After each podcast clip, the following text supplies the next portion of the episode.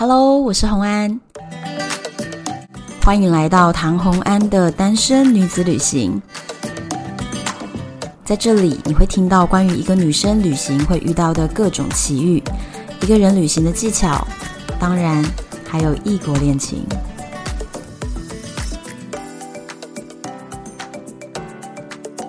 欢迎回到旅游的单元。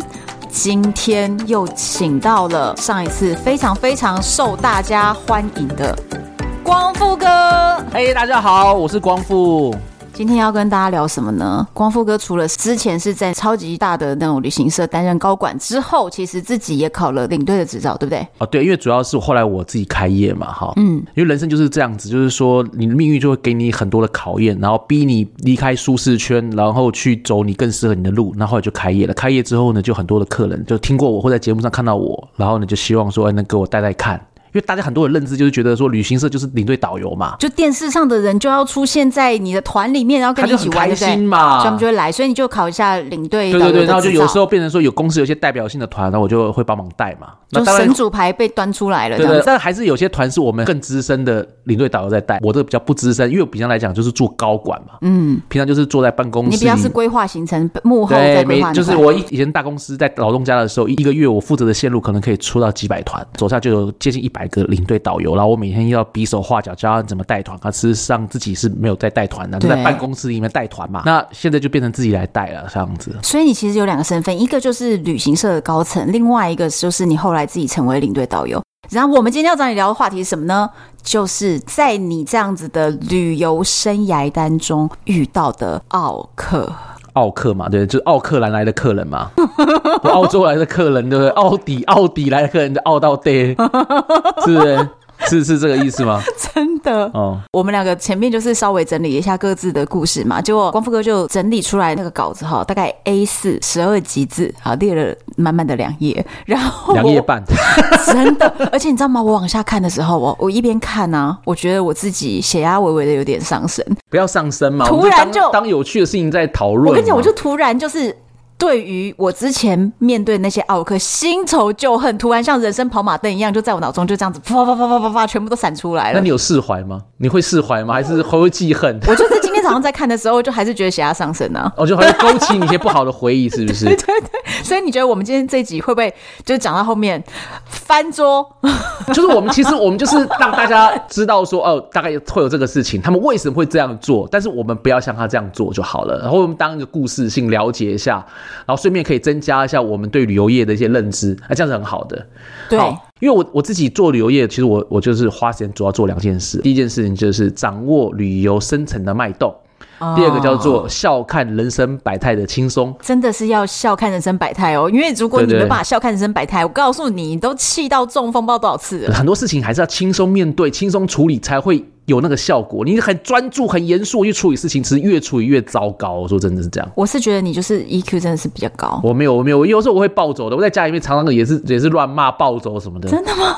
拜托你，我跟你讲，真的是这样子啊！你说你以前做摩洛哥的时候，常常要跟你的供应商，其实要他们做到一些事情，然后他们就实际一定都做不到。对，因为国情的关系，对不对？对，你才一个国家而已，我 N 个国家，N 个。供应商，我也是每天在问候他们的、啊，就好好说不行，只好问候嘛。那问候完，他们又不是这一套，那只好再哄嘛。反正不管怎么样，就是要把事情搞定就对了。大家就这样子，不容易耶。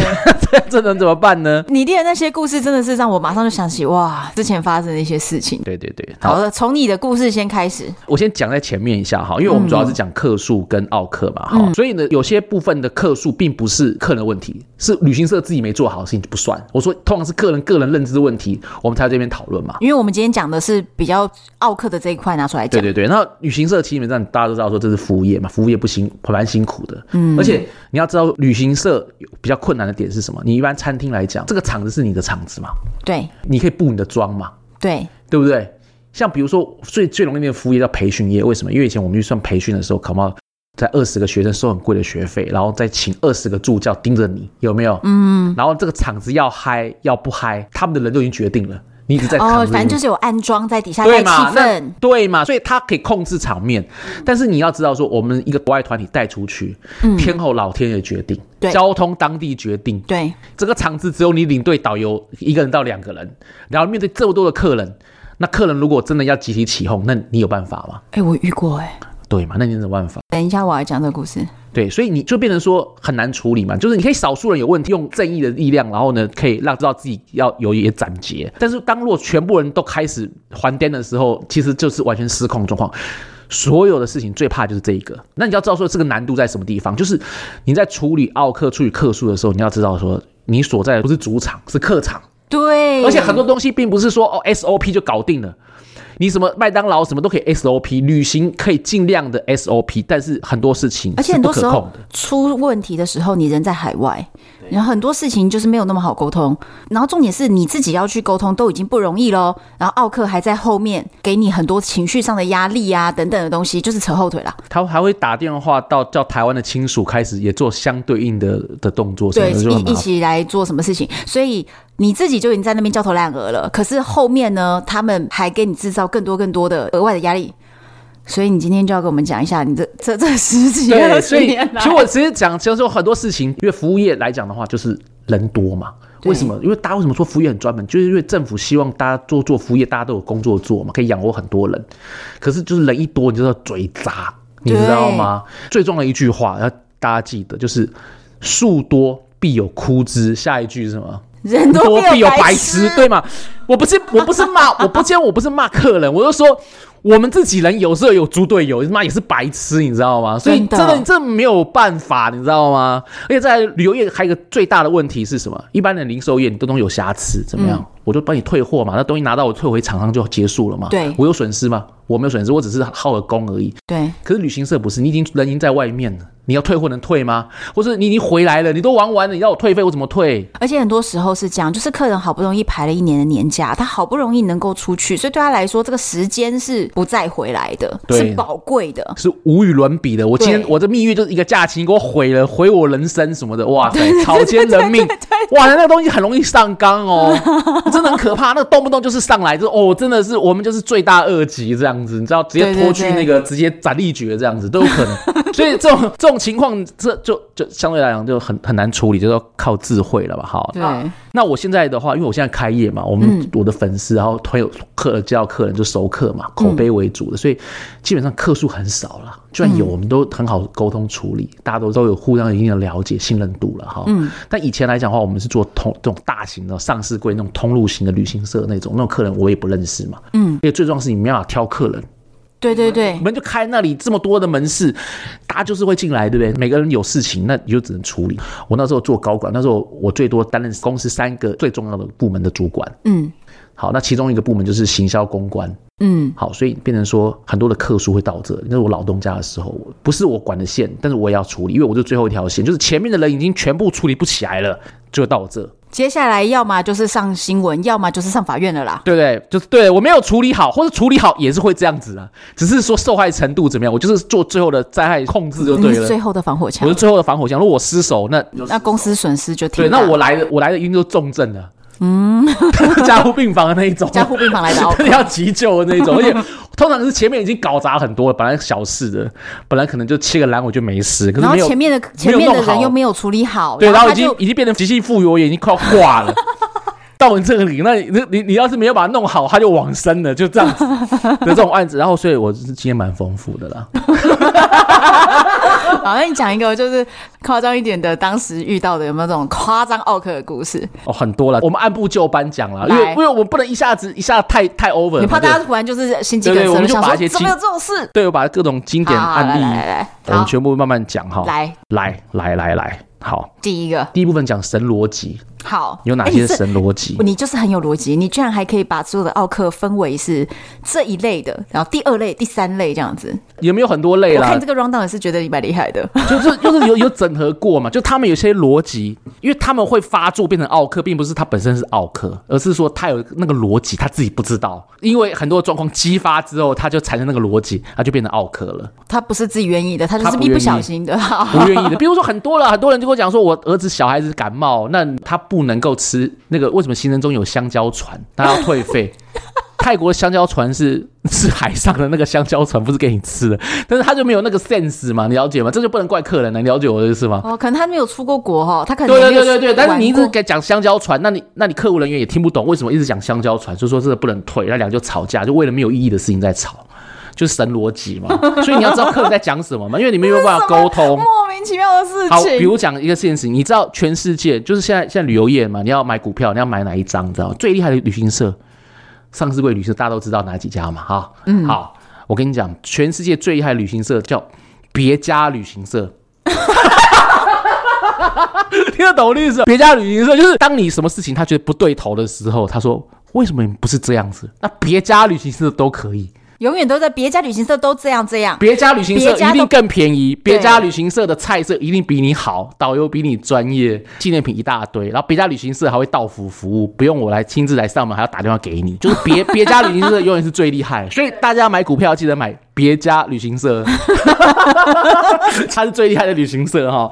为什么会是这样的逻辑？后来我才发现一件事，就是我很多很多朋友常常出国玩，而且他一年可能出国五六次。嗯，他竟然跟我讲一句话，让我惊爆。他就跟我讲说，他其实觉得旅行就是买最便宜就好，因为他觉得说五天四夜的行程其实每一家都差不多，竟然都差不多，我就买那个最便宜的就好。你觉得是吗？你同意吗？当然不是啊，你看起来差不多，可是就差很多嘛。可是他就觉得差不多，所以他当他他买的是一个价格的时候，他会觉得我这个价格就是应该跟我其他家看的要东西一样啊。我跟你讲，那你怎么会不一样呢？他不能接受这个事情呢、啊？这个我超级觉得这个实在太没有 sense 的一种客诉了。就像哦，所有的人，大家比如说去日本、去京都、去东京、去哪里，我们去的这些点，大部分就是那几个点，每一个人写出来就那几个点。可是为什么别人跟我出去玩觉得特好玩？为什么有的人就可以把好玩的地方玩得如此之无聊？其实旅游这个东西是很讲究当中的体验的。嗯哼，有体验，那你又跟团的时候，那就跟你的服务细节有关。服务细节决定你体验的品质，所以就算去同一个地方，就算住同一家饭店，你都可能遭受因为这个，比如说领队不够专业，你就可能会遇到中间很不愉快的过程。所以怎么可能是去的点都一样，你就觉得价钱应该要一样？所以其实我是。很不认同。如果消费者是看着行程上有去过几个点来决定它该值多少钱，我觉得这是不对的。他们会比啦，有时候最早期的时候会比说，哎，这个行程五天四夜去了十五个景点，这个去十六个景点，嗯、那报名第第十六个的。我觉得这就不对，对，就不真的。其实这种观念是很多年了啦，行之有年了，很多人是这样想。所以也就是为什么台湾很多旅行社哦，那个行程排出来你觉得莫名其妙，就是真正你去过那个地方的人，你再去看旅行社的那个行程表，你会觉得很可笑哦。比如说路边经过一片树林，他也会说哦，什么什么森林。其实你只是开车过去，然后导游跟你讲一句说，哎，大家请看右边，就这样子哦。他也可以给你列车金嘛，跟你直接进去，跟你买门票进去，跟你买了门票之后再请专业导览员帮你导览，这完全不同层次。对，他只是车子经过，他就帮你把它列个点。到最后为了大家想要拼那个点比人家多。就会这样。我看过一个最厉害的行程呢，他的行程怎么排的，你知道吗？嗯，把网络票选所有你最爱的行程全部写在五天里面。假如说以台湾来讲的五天里面呢，他要去日月潭、去垦丁啊、哦、花东、阿里山、阿里山，反正你你你所有想去的他都有、哦。嗯，你随便你现在现在想想你有什么，你想去什么景点？故宫好有，信义夜市有，玉山宜兰也有，宜兰也有，什么都有，全部在五天里面。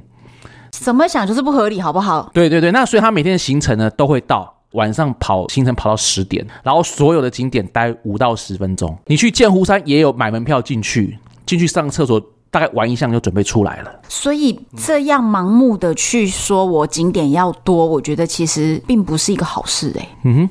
对，可是很多客人真的他看不懂嘛，所以他没有办法，他就觉得他拼数量。对，但是你要想想看啊，如果说今天来讲，他买到的价钱，他很聪明，可是去了以后发现说他吃亏了，他发现说原来这东西是比较差的时候，他是完全没办法接受的。对，他唯一的方法就是开始怎么样？开始客诉。另外一个逻辑就是会吵的孩子会有糖吃。对，因为他不能理解，你会跟他为什么沟通没有办法对平的原因，就是因为他是觉得他怎么可以聪明反被聪明误呢？嗯，他不能接受这个事实，不能接受他自己的愚蠢，所以一定是你的问题，所以他就开始跟你吵。因为事实上啦，我觉得现在就是这十几年吧，我觉得网络开始这么这么这么的发达，然后所有人都可以写评价以后，我觉得就变成有一点很多很多的奥客会拿评价做要挟。哦，当然会啊，他就说如果你不照我的办的话，那我就是在背包客栈写你，或在 PPT 写你。对，而且他写你的东西绝对不可能是客观的写，他一定是他就写都是旅行社不好嘛，怎么样怎么样。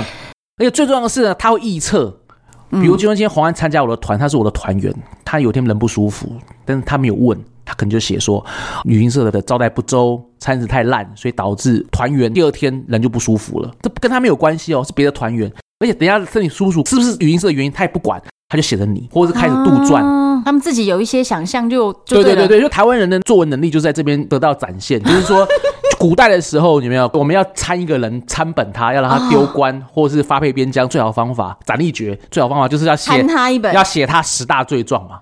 他们就很辛苦的要写十大罪状而已，这个品质我觉得不能认可，这样好像我不太有立场，所以他要讲一大。故事还不够多，他还要把同团的人全部拉进来一起编故事，就对了。对对对，但是你去问其他的客人说，啊、他这样写，你知道吗？这有这样子吗？都没有啊，都是他杜撰。但是问题是在网络的世界里面，你有办法杜撰？我跟你讲，乡民就是看戏不嫌事大呀，他们就是没有要知道真相是什么。但是如果开始有人骂这些旅行社的时候，很多人真的会因为那个风向，就大家一起哦狂刷一颗星什么的，都会有这种事情嘛。所以很多时候变成旅行社，我们就有点弱势，就是很多旅行社就会选择息事宁人。对。因为被写一则，你去辩解都没有用了。你觉得他永远会留个记录吗？嗯、永远的记录吗？对，所以还不如一开始就是说，好了，你既然吵，那我就是赔你一点什么，补偿你一点什么。嗯，不要写，因为旅行社觉得闹到后面就是争出了一个真正的事实，是一点都没有帮助的，所以他们到最后就会让步。可是这样子不小心就培养的奥克越来越壮大，就是所以我们的台湾养殖业越来越发达，那个台湾雕就国际名嘛。比如说台湾著名的台湾雕事件，其实我们这几年台湾人已经越来越有自觉了。就比如说像现在有些那种网络抱怨文，有没有很多的网友会回应？你真的有这么夸张吗？如果真的有这么夸张的话，为什么你不去报警？对，为什么为什么不去投诉？你要来这边写，你的原因是什么？对，你为什么不报警？你为什么在这里写作文？对，而且你有跟人家沟通过吗？对，对他有时候会有这种良知。现在理智的网友是比较多一点，越来越多的啦。而且再来就是你知道很多事情，比如说以日本，嗯，跟我们最好友好的国家，大雪飞机飞不回来，就对其他国家的客人基本上都是乖乖就是等航班，因为大家都知道天候因素嘛。对，天候不是任何人可以决定的。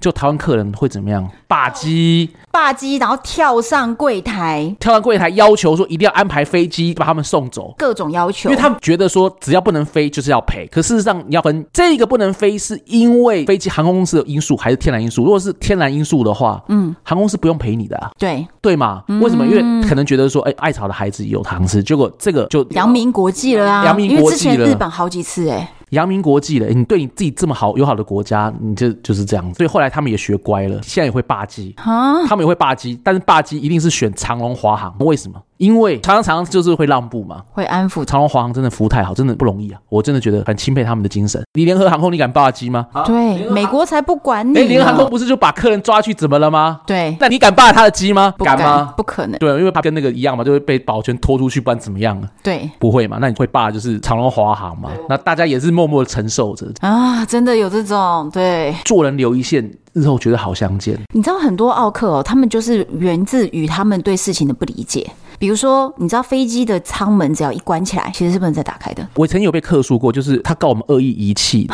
到了机场之后，集合时间点就是必须在登机门集合准备登机。他是不是跑去逛 shopping？对，然后那些人完全找不到，电话也不接。嗯，他起飞时间的时候就出现在登机门口，不是登机时间，是起飞时间。那他都已经广播很多次的时候，就是会把行李拉下来耶。对对，航空他的一架飞机是要嘎好多点，他不是光载你的，他这边载你去以后，他还要去飞另外的地方。你这边 delay，后面他整个营运都乱掉。他的起飞时间就是一定是那个时间一到，那个飞机轮胎一定是离开地面的。对，那你就看就看到他的飞机已经在天空了。他怪旅行社恶意遗弃了，那恶意遗弃其实，在旅行社来讲是很大的罪过，要赔很多倍、很多钱的那种。他就告这个，因为他回去要赶着过年，那没有赶上，就是等于过年在机场里面睡觉了嘛，哇，就很惨嘛。可是问题是，他没有了解登机时间不可以起飞时间在登机门，这已经来不及了。对，当时去告说，既然他的损失我们旅行社要赔一半，所以他还是得到了一部分的赔偿。可是其实是他的问题，哎，这是他的问题。困扰还是不断嘛。比如说，他会问你那个为什么我订个机票一过时间我没付钱就被拉位置了？废话，这不是正常？我再把它拿回来就好啦。为什么？对，然后为什么要涨价？那飞机票涨价以后，我位置是不是会坐比较好一点？位置比较大？哎，我其实常常遇到一种，就是说航空公司有时候会推机票的特惠，但是他并不会先预告你哪一天有特惠。因为如果他跟你说哦，下个月一号我会有特惠的时候，那这样子是不是这个月你只要一公告了，大家都不买机票了？因为我要等下个月一号的特惠价出来我再买，然后等到他们一公告的时候才会突然进入特惠。那有的人可能就是刚好在比如说特惠日的前一两天刚好有买机票，买完了以后睡一个觉起来，什么特惠价，然后他们就开始闹了，说那我要退钱。他会觉得为什么你没有预先告知我退？可是这样的事情哦，特别尤其会发生在廉价航空上面，因为廉价航空的机票基本不能退，退票基本没退钱的，你不去就不去了，这张票的钱不会退你的。你要理理解这个东西。如果你要选择廉价航空，它就有这个状况，那你既然选择了，你也就没什么可以抱怨的。但是我当然会觉得说，正常一个好的销售来讲，应该是越早报名的客人，应该是要越便宜才对啦。对，可是偶尔他推出了那种年度特惠出来啊，那如果你是更早买票的，这他其实就是对对对，他会觉得就这种清仓的。概念就是，比如衣服嘛，一开始我当季的时候，可能一件衣服卖两千块，然后打折的时候换季大概会卖。对，那前面的客人不能拿来退，那是零售业的概念，不适合在旅行社的概念。对，廉价航空如果这样做，他很容易被客诉。但如果说他法律上站得稳的话，对。但是他们很厉害，他们不会去跟廉价航空吵，他们会怎么讲？如果他这张票刚好是透过旅行社买的，他就来吵，啊、叫旅行社来退给他。这最可怕，啊、这最可怕。所以旅行社好衰哦，就是挑软的吃。因为其实如果他去跟廉价航空公司吵的话，廉价航空拿出那个条文来，其实他们是没什么好吵的。我跟你讲，很多 complain 这个票价的人，其实自己的老公或者是兄弟姐妹就是航空公司的高管啊。对，他自己也知道，可是呢，他还是要客诉。他觉得客诉，反正他或许多少拿一点回来什么的。对对对对对对，对，所以有时候有时候这种事情就是这样，真的是名字已开之后，这种事情我就讲的很透，就是说，嗯，就欢喜甘愿嘛，嗯，理性看待。好，那比如说我再讲另外一个故事好了哈。我其实我在讲这个故事，其实跟客数关系不大，但是我很想讲，客人常常会觉得我们旅行社万哦，就是说，哎，为什么飞机没有位置？那你再加就好了啊，没有位置嘛？怎么加啦？哎呦，对对对，或者是说，呃，你要你帮我订一个行程，订完以后就跟我讲啊，其实我这个行程是要过年的时候走了，那过年的位置没有啦，价钱也不一样啊，他不能接受，或者说。他常常想说，我们公司还要旅游啊，我们要去什么特别的地方，你帮我安排一下。你的东西只要是特别的，你想想看，我报你这个价钱的时候，我是不是要确认过这个定位？这个我是不是订得到？对。可是他一开始他不跟你说，他是一个比如说特别的时段，他一开始可能只是普通的这样讲，然后你去仿的价啊什么什么弄一大堆给他报出来了以后，然后他再跟你讲说他是要那个时间点，然后用这个价钱，那但不行嘛？不可能。对，不然就是说他这个行程本来就很困难的东西，我帮你报完之后，如果你确定要的话，我是我一次都帮你订完。其实我就一次工作全部结束了。对呀、啊。可是我做完之后呢，我花很多时间帮你研究完之后，你就跟我讲一句话，说我再参考看看。超多这种，超级多。我跟你讲，我做这么忙，我当三个部门的主管，以前在老东家做的时候，上市过旅行社哈，我一天里面还有三分之一的时间，就是在帮我各个通路单位，他们有这种需求，抱着赴汤蹈火为客人服务的精神报价。我每天都帮他们处理各种比较特殊的需求，客制化。哎、欸，我有一个问题，哎，这种客制化行程到底是多少人呐、啊？就是没有关系，没有关系，你多少人我都能处理，但就是主要还是有车资跟导游的固定成本嘛。你人数越少的话，这么少人要摊这个固定成本的话。嗯，就比较贵嘛。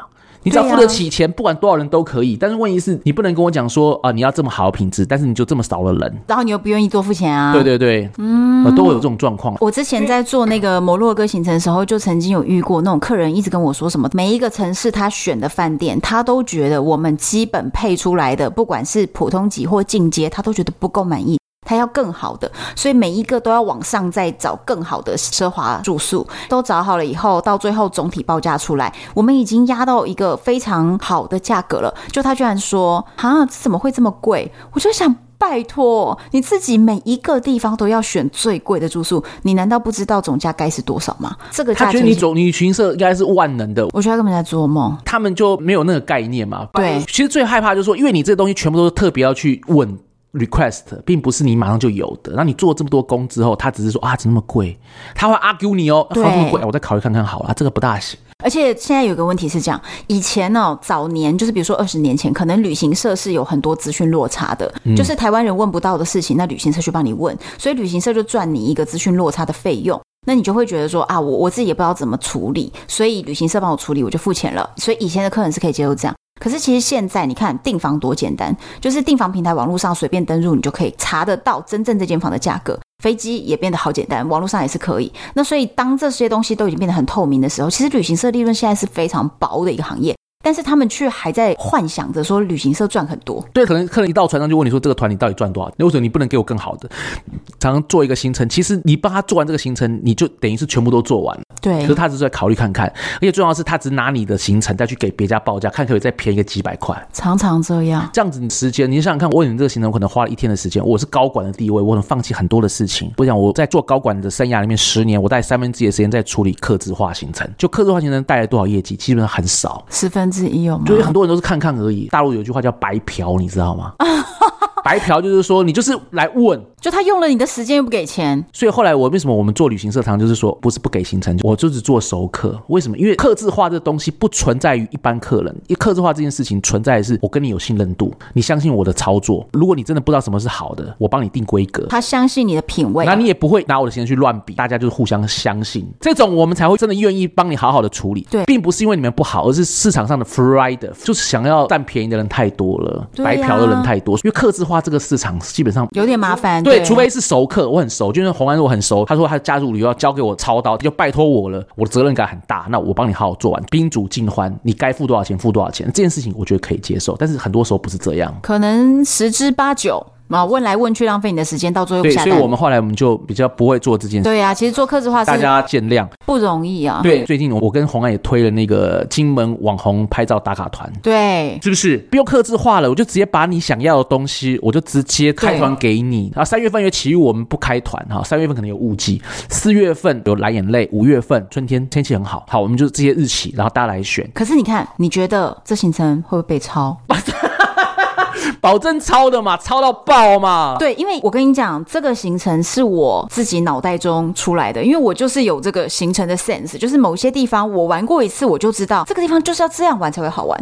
所以其实我自己想我要什么行程的时候哦，我从来不参考别家旅行社，就别人去哪里我不在意，我自己知道我要什么，我要玩什么，我要带大家看什么，我自己是清楚的。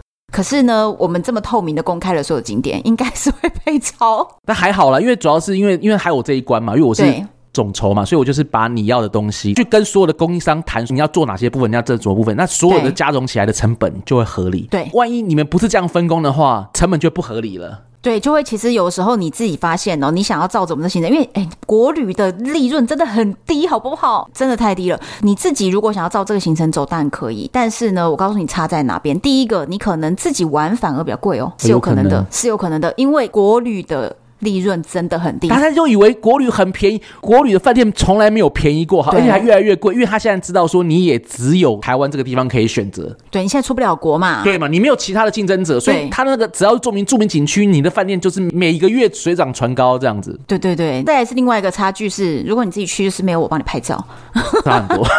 对，要我拍照神人好不好？一张照片你要这样看，你请摄影师帮你拍一张照片多少钱？而且我今天是帮你拍完以后修好图哦，当天给你。哇，好贴心，而且马上打卡。你要知道说，像我的话，你看我上次台东嘛，我们在台东，对，用手机帮我拍几张，你看我吸多少粉，就是这这个价值不得了了。而且那个时候图杰是领队，我是导游嘛。我在红安还有你的朋友嘛？拉萨，对，拉萨，我收获很大哎、欸，你知道吗？我那时候印象很深刻，就是我们在博朗大道，对，大家都要骑个三轮车嘛，就我跟拉萨一车的时候，我们就问你说，那你打算怎么样跟我们一车？你就一副受宠若惊的表情。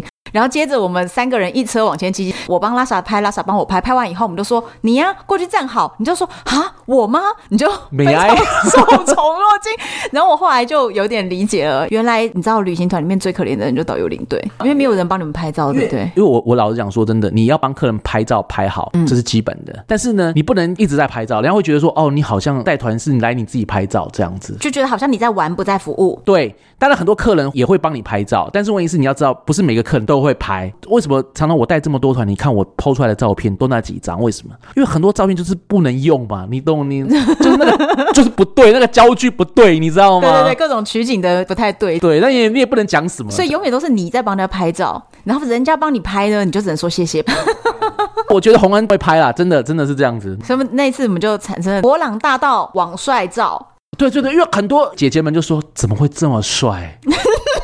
我是觉得真好看，那照片真好看。对对对对对，对，我放在我放在我们这个单身女子旅行的 IG，还有 Facebook 社团，还有台湾的粉丝专业。我们在宣传这集的时候，我就把你网帅照放出来。哦，好，让大家知道好不好？真的，而且我告诉你，我最厉害是什么？我跟你讲，网美照精髓在哪里啊？拍照那个 moment 不足五成，你拍不好，我都可以修到好。我们修图大神。但是但是你至少你的姿势跟取景要对位，要至少要到了，你不能说完全你不在那个景里面，结果你要把它修出来，就修不出来了。可以可以，我可以稍微那个，所以你大概拍到四层，然后剩下的我们就是靠修图。对对对，所以呢，明明我们去的那个季节哈，那个稻穗啊还没有那么黄，拍完以后哇，简直跟麦田一样，好不好？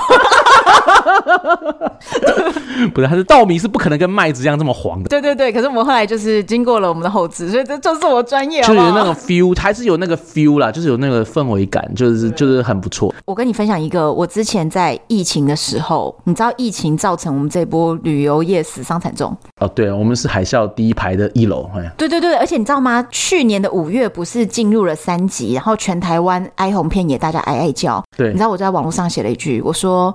你现在才开始吃土的朋友们，我都已经吃了一年多了，请你们拿出你们吃土的实力来吧。对，而且过了一年以后，你们餐饮业才受到打击，然后餐饮业受到打击，短短几个月就已经这么这么的痛苦，你能想象我们旅行业的人是多么多么的惨吗？我那个时候遇到一个状况，就是当时这个疫情其实爆发的非常快，就是一开始一直大家都以为是只有中港澳，所以当时旅行社的策略，因为我其实很多很多旅游业的朋友，我们还问，比如说龙头的一些，比如说可乐旅游、雄狮旅游，我们都问了。那大家都认为说啊，就是中港澳这边比较危险。那我们只要飞经过中港澳转机的航线全部都停飞了。那我们只要拉远一点，我们拉欧洲线、拉美洲线，好，拉丁美洲、南美洲，拉到远一点的地方，我们就觉得好像不会有疫情了。大家是带着那种 SARS 的观念，当年 SARS 只在亚洲区，结果没有想到，突然之间，就是大概在一个礼拜内，突然全球封锁了。对，非常短的时间，我们的外交部会对国外进行灯号的显示。就是正常可以旅游的，就是绿灯。然后如果有点危险是黄灯。那如果是红灯的时候，就是希望在那边的当地的台湾人可以赶快都要回来了，这样子不要出去，飞机可能都不飞了，这样子。那个时候摩洛哥那边突然从绿灯就在一天哦，突然就变红灯，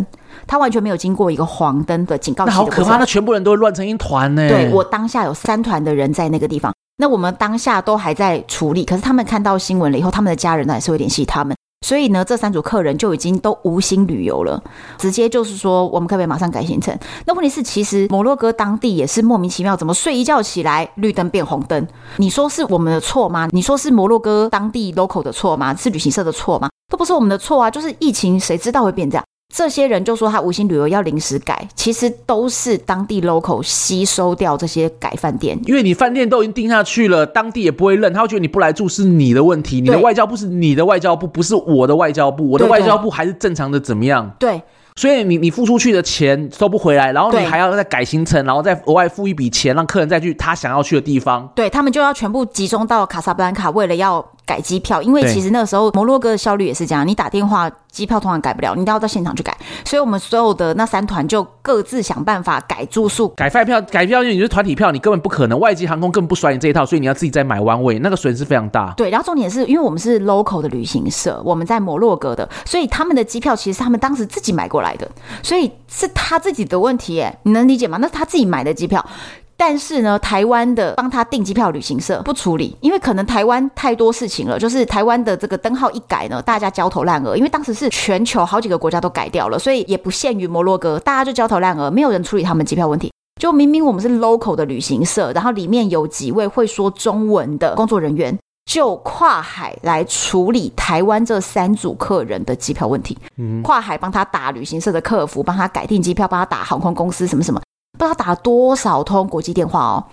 然后接下来好不容易改到了机票，把他们全部都送回来。其实我们等于是额外去协助了，不是我们分内的工作。这很大的功德啦，我只能说。对。但是我告诉你，他们可不这么认为。你知道回来以后哦，他们开始跟我们客诉说，我们行程十天，我们只玩了八天，剩下两天没玩到，我们就提前跑去卡萨布兰卡搭飞机了。就是你们要赔偿，跟我索赔耶。时间缩短嘛，依照合约跟你说时间缩短，然后跟我索赔耶。可是这难道能怪我？他说，可是摩洛哥就已经变红灯了。我在想，莫名其妙，这这要怪我吗？就是不可抗力，其实基本上是没有办法都赔的。对，所以其实当然是我们最后没有赔钱。可是这中间你说消耗掉我们多少客服的力气，去不断的每天跟他在那边来来回回，来来回回，来来回回。对对，我当然知道，因为他没有来，没有你没有走之前，你会觉得他的人命受到威胁；走了以后呢，他又要又觉得他受到损失，所以他给你的压力是很大的。对，而且他知道，比如说他去找航空公司，航空公司不会理他，他完全不顾我们当时帮他处理了这么多不是我们分内的工作，然后还说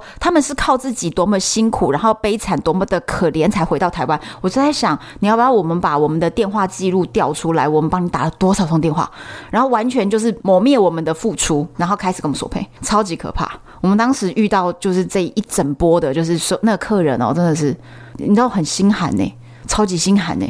你当时疫情有没有遇到这种？我有遇到这个状况啊。当时还有一个社团突然成立，叫做反叉叉叉，那个名字就是我啦，反差叉叉社团嘛，就是然后还有召开记者会啊。为什么在媒体公布我诈骗啊什么的，其实就没有，就很简单，就是因为忽然的变红灯嘛，所以很多费用收不回来。对，所以依照合约来讲的话，退款有限呢、啊。就是说，他说为什么疫情了，我们不能够退费？当然可以退费啊！你就算没有疫情，你也可以退费。你有任何事情，你都可以退费。只是退费的时候，你就必须要支付违约违违违约金嘛，因为这些钱我已经付出去，我也拿不到，拿不回来有损失嘛。嗯，那他们觉得说，哎、欸，那那为什么旅行社不能帮忙 cover 一点？我们赔钱，你们旅行社不用赔钱哦，大概这个意思啦。我跟你讲，这这个。不是这个不是合约的精神，合约不是这样啊，因为其实旅行社当然还是有损失我们损失的东西，而且当时还遇到一种状况，前面不是都一直绿灯吗？可是当时新闻就是已经在报了一些状态了。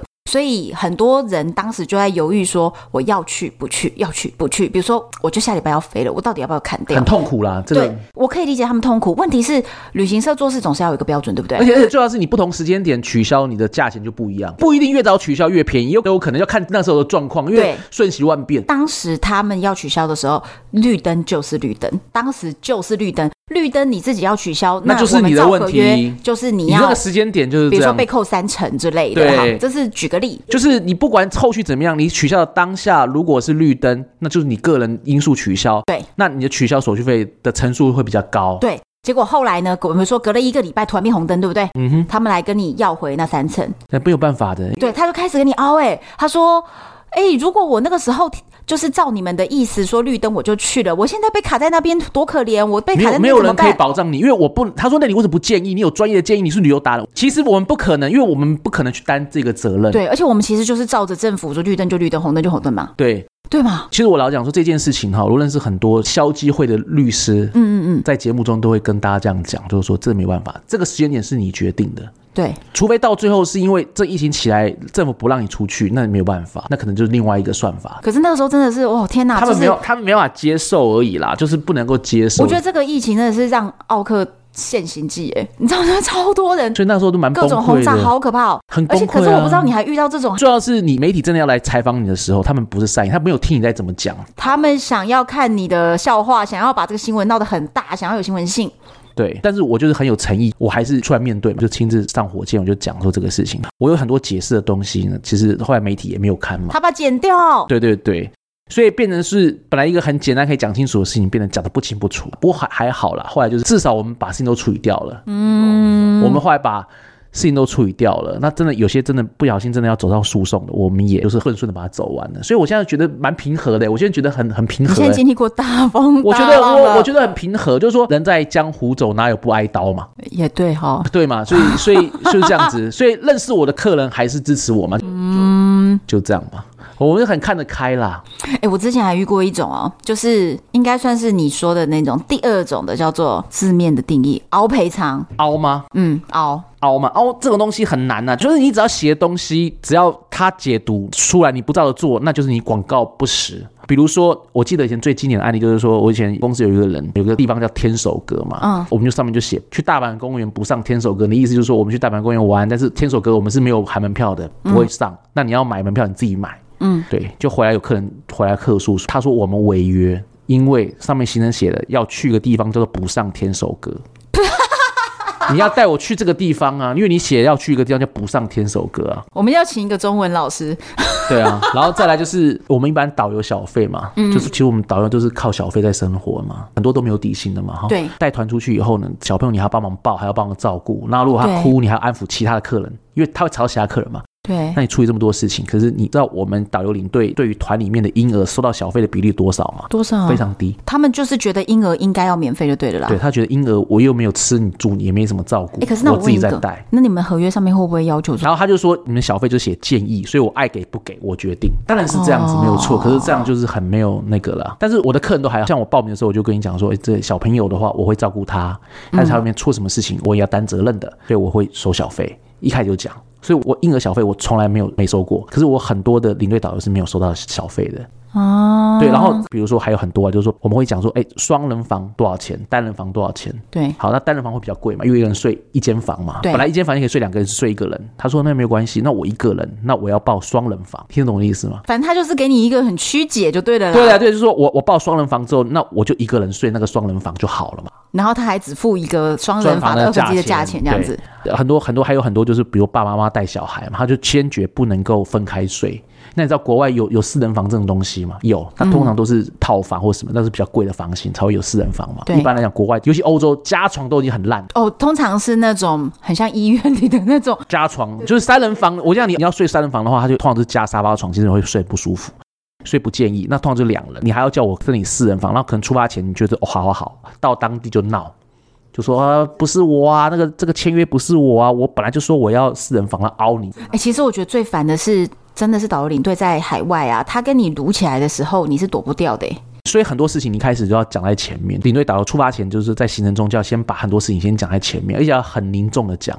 我觉得是哎，对，不然的话就会被吃豆腐嘛。常常会觉得说，为什么领队导游那个脸有时候摆起来会有点像婊子脸？嗯嗯，你有看过那个《喜剧之王》里面柳飘飘？哦，女飘飘还没有认识到天仇的时候，嗯，男主角就周星驰之前，他就是一个婊子脸，永远脸是臭的。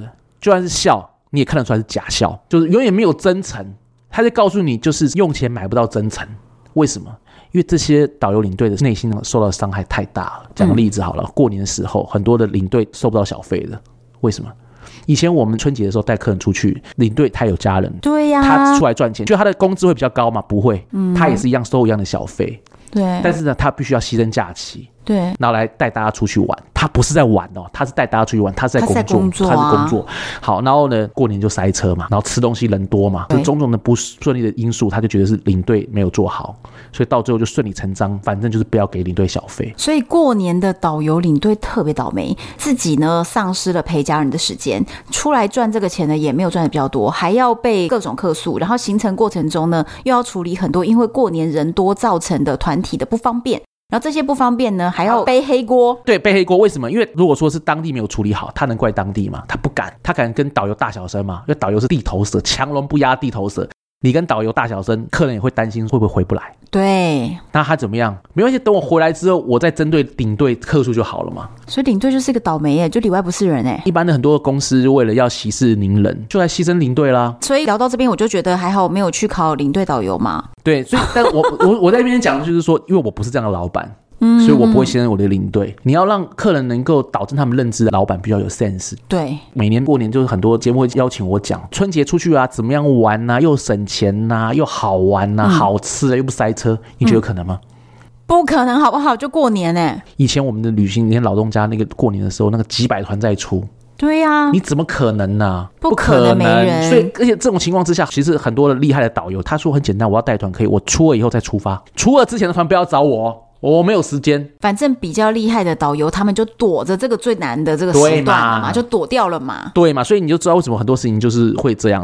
我跟你讲，我还遇过，就是也是摩洛哥那边请我协助处理，是台湾的客人过去以后呢，他们在买东西的时候，摩洛哥有很知名的那种皮件，嗯，就他们在买皮件的时候，当下可能比如说光线不是那么亮啊，或者是我觉得有时候你会有一种状况是，你出国看到一大堆花花绿绿当地的东西，你当下失心疯，觉得特别想买。然后买回来台湾以后，发现跟台湾街头格格不入，所以其实你在台湾是不太容易。可是，在当地都很顺，对不对？当地你就觉得特别美、特别好看，一定要买。对，所以他们可能是这个状态吧，我我不知道怎么样。总之，他们买的时候都没说什么。东西呢，送回了他们的饭店，因为其实摩洛哥那个大市集哈，那个就是全非洲最大的市集，所以你不可能让客人大包小包，所以我们就有一个服务是包好了以后，他们的人直接送到饭店去。晚上你直接在饭店，你就可以拿到你白天买的东西，有人直接把你送回去就对了。他们也不打开检查看，结果回到台湾打开来说，这不是我们当下选的那一个，我们被调包了。然后我们当下用照片检查，我跟你讲，其实皮件呢、啊、都会有那个染色或者是皱褶，对不对？每一个皮件都不太一样，因为是手工皮件。事实上，那就是他买的那一个，就是他选的那一个。可是他坚持不是，那不是的可以换呢、啊？没有问题，是我们东西回到台湾嘞。然后他开始凹说：“我不想要在网络上把这个事情闹大啦。”这句话是什么？就是威胁嘛。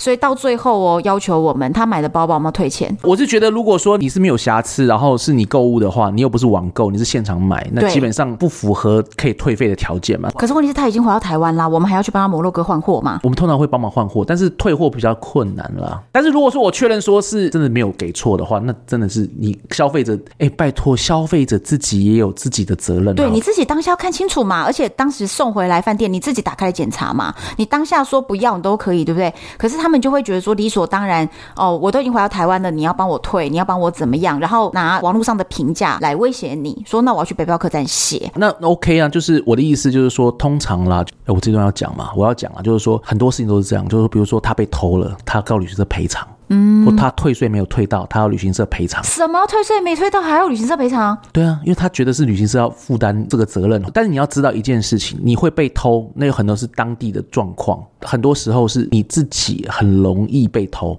比如说你就是大拉拉的把包包放在桌上被偷走，那是你自己的管理。责任没有尽到，你就不能推给别人。所有事情都有每个人的责任。对，消费者，你消费的时候，你有自己的一个责任，你自己管理自己的财务也有责任。可是奥克都不觉得是他自己责任。我还遇过一个，是他们买那种摩洛哥油，嗯瓶装的。那你知道油脂类的东西本来就特别容易漏。所以这种东西，你不管是台湾你自己买的多贵的品牌，搭飞机又有这个高空的气压问题，而且时间又很久，长程飞机又不是两小时到，对，分十几二十个小时的，嗯，所以你就算自己带你的保养品带过去，可能都会漏，更何况你在那边买的东西带回来，反正我觉得这个漏。我的理解上，我觉得是难免的。结果他回来以后，他大概买了一万多块的摩洛哥油，就是非常多罐。他说要送朋友，回来就是每个都稍微有点渗漏。就他就拍照说，你们这些油全部都渗漏，我送朋友都没有面子，叫我们退款，是不是傻眼？对。你是这里，你面色超级沉重。没有没有，因为这个题目，对不起，这个这个你看有没有剪掉？就是我的意思就是说，我的处理方式是这样：第一个，我会觉得当地嗯，一定要确保这个包装能够再坚固一点。如果损害率真的这么高的话，真的不要这样。可是我跟你讲，真的有时候很难是什么？你知道吗？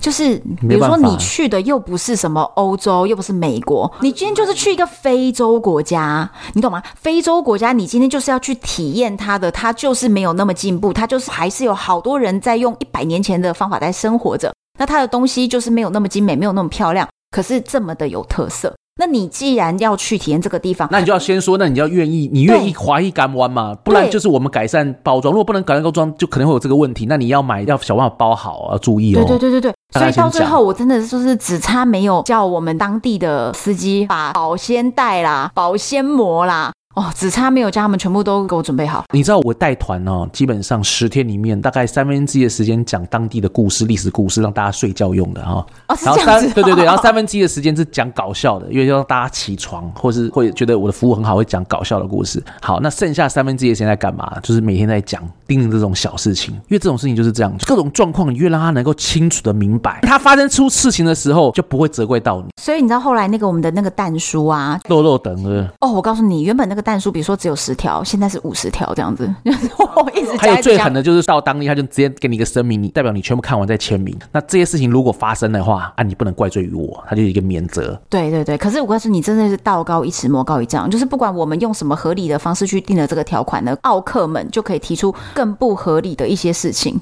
那所以我们就只好要一直在加那个蛋数，一直加，一直加，加，加，加，加。他们的神逻辑就是会把这个事情弄得合理，然后来问你嘛。真的，真的各种的故事，我要继续接着讲几个故事。你还。有几个故事哦，很多多到爆啊！那我就讲，其实以前公司会花大钱，嗯、会请那种业界很有名的讲师来讲客数怎么处理。哦，是哦。然后我我们公司还花大钱让我去参加卡内基高阶经理人班，那个很贵的那个。可是事实上，我要跟你讲一件事，我上这么多课之后，我常常都有一个冲动，嗯，我把我认知那一套，我不是奥克，但是我来扮演那个奥克，我来跟老师教学相长一下，就是个案研讨一下。你想要直接拿你，因为我长期就听他们讲的方式，我在处理客诉还是被客人洗脸，所以我就想说，那我用客人的套路，我来跟。老师对招，对对对，那老师通常会怎么做，你知道吗？怎么样？这时间不大够，所以我就跟你讲说，其实我跟你讲，这个东西就是 就是没有办法。我跟你讲，你处理客诉，你只能不要让这个事情变严重。对，你能把该处理的处理掉，但有些人认知他就是没办法处理的。我觉得这样听完，大家会不会都血压上升？不要血压上升啊，这个就是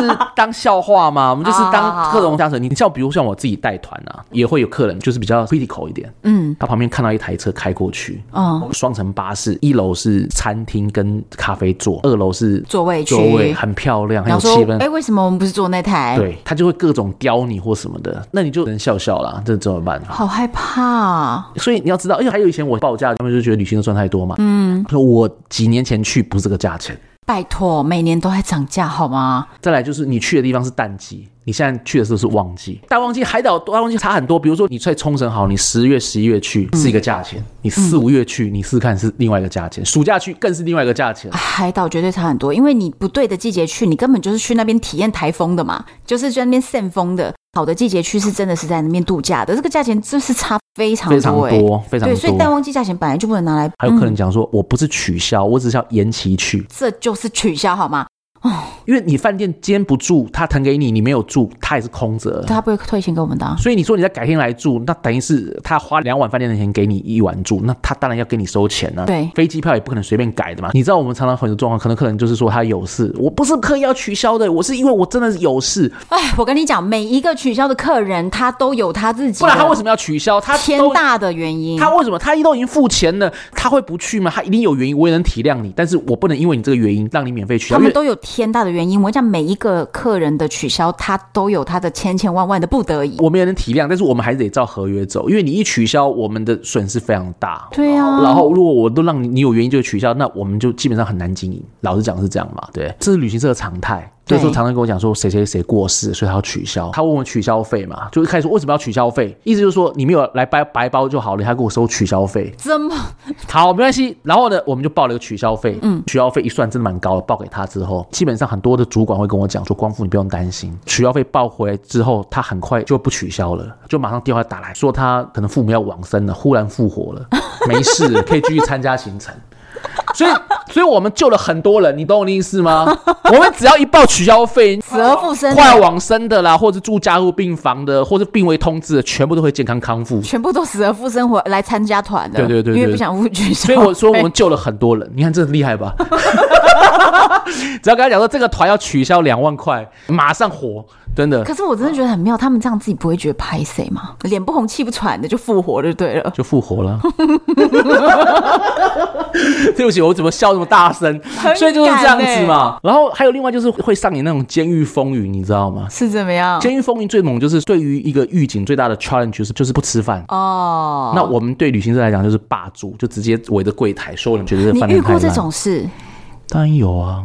以前的话，很多知名的已经，比如像日本、韩国刚热起来的时候，没有这么多饭店的时候，嗯，太多团要去了，根本也找不到饭店，那就只能不好里面挑一个，那挑了所以就不是那么的理想的那种住宿点，对，然后客人不爽，真的霸住哦，就直接霸住，那怎么办？就换换最高档的饭店，那你想看，旺季的时候能够住到最好的饭店，一定是天价嘛，那可能就五星级啊，然后就就给客人住啊。啊就给客人住，可是客人住完以后，他不会感谢你，他会觉得，嗯，这差不多啊，就这样。他们会觉得就，就理所当然，你本来就要给我这个，那一开始给我搞那干嘛嘞？其实也是有苦难言呐，我老这样说。有苦难言，我跟你讲，我遇过一个类似的事情，哎，可是这个有一点点，可能是当时刚开始带媒体团出去，对方 local 就是没有接洽的非常好，就他们没有理解到说亚洲客人的标准在什么地方。是台湾客人吗？全亚洲都这样，标准比较高。整个亚洲最最难接待的啦，台湾算前几吧，就是有两个第一名。嗯，一个是台湾，一个是香港。哦，对，我跟你讲，香港客人哦，他跟你凹了一大堆，吵架各种哦，然后在你接受他条件之后，他们会露出胜利的微笑。哦，香港客人。真的各种凹，然后跟你吵哦，然后很凶哦，然后最后露出胜利的微笑，你就知道他刚刚就在演，可是你没拿他没办法。那反正我当时就是带一个亚洲的一个一个媒体团，就到了那个地方，他们可能也没有理解到说亚洲客人的要求在什么地方，然后就有一点误差。这个误差发生在什么地方？当地的住宿哦，他们这种特殊的住宿并不是饭店，每一间都一模一样大小的。那那种住宿，它是有的房间非常大的，房间非常小。对。当地人呢又很爱开玩笑，所以他们就带房间的时候一间一间带。可是他们又很爱开玩笑，又很没技巧。哦天哪，这就危险了！他不知道自己置身于危险当中吗？对，而且亚洲客人其实不太开得起玩笑，他们都觉得这不好笑。他们就在介绍房间的时候，前面先看到了比较大间的房间，然后就说：“哦，哦，这间是谁谁谁的，这间是谁谁谁的。”就到最后呢，就剩下了最后两个人。他说：“哦，你们的房间呢是在我们一个非常 special 的地方。”然后期待这么高。对，然后穿越了后院，然后到后院又有一个门，然后那个门一打开啊，那个房间小到你会觉得是一个佣人房这样。一打开，他就说：“你们就在这间，这是我们最棒的房间。”就是对他们来说，他觉得他是很幽默，他自以为他的幽默，可是那。两个客人看了以后就愣了一下，因为他们前面以为他在讲真的，所以内心期待超级高哦。结果他还在想说，嗯，所以这只是一个玄关吗？然后是，所以是还有别间吗？门后面是不是还有别的门？是不是旁边转弯过去还有一个房间？就发现没有，就这么小。这两个人脸就超级超级的臭。那一天晚餐也在那个饭店吃，他就说不好意思，那就补偿一罐红酒，就就拿了一瓶红酒来了。我们就说，哎，那我们就现场开来喝，有没有红酒杯？就这个时候，他们居然说，哦。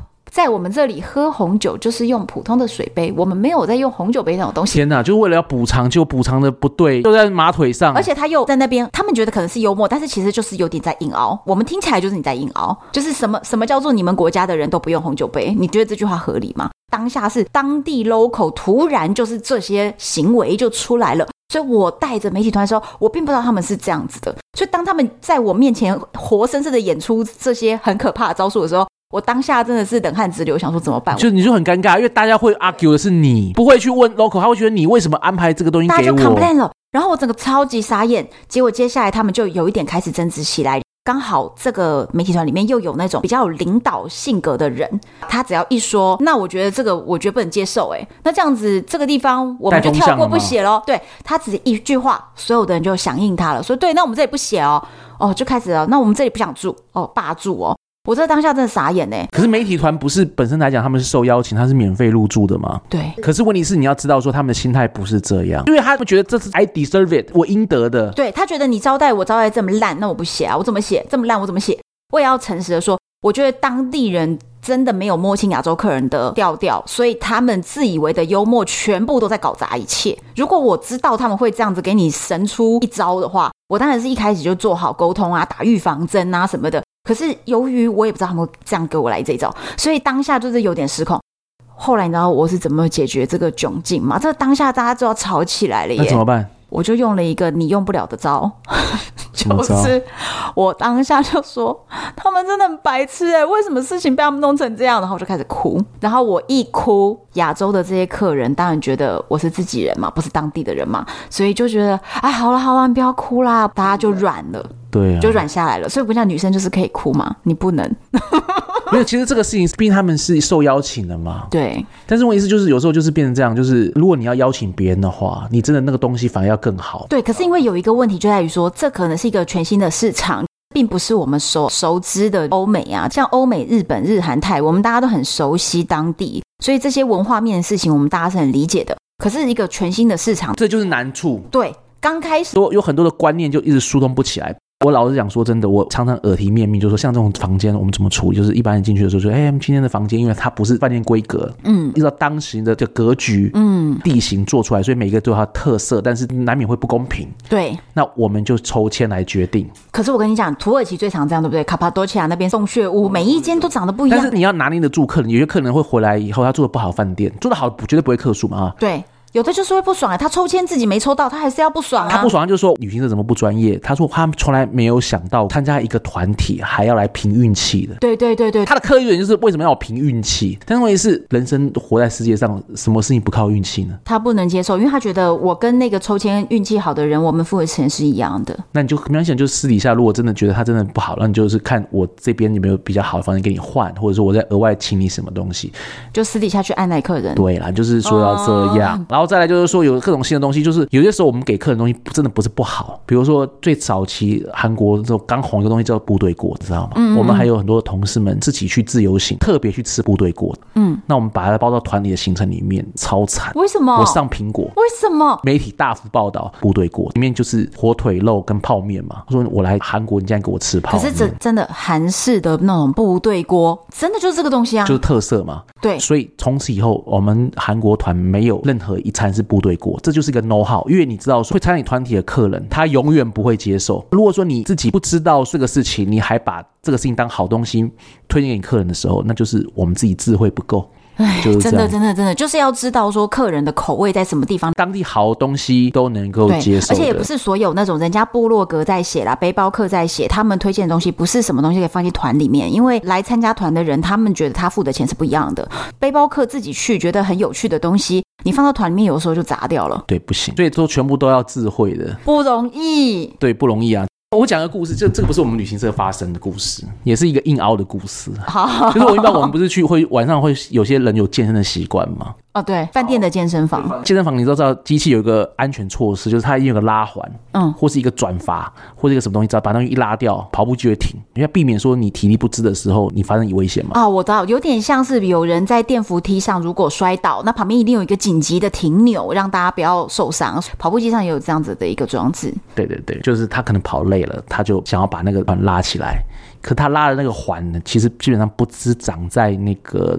跑步机上面的，嗯，是在墙上的一个拉环，那上面写的韩文嘛，哦，就看不懂。对对对，他就把那个拉环给拉下来了。结果那是什么呢？所以一拉完以后呢，就发现所有烟雾警测器就开始喷水。Oh my god！整个健身房淹水了，高级装潢全灭。你觉得跑步机能够防水吗？就全灭了吗？我天啊！所以呢，后来他有被饭店找上，就是可能赔少少一部分的钱，然后回去就客诉旅行社。旅行社真的太倒霉了。然后其实。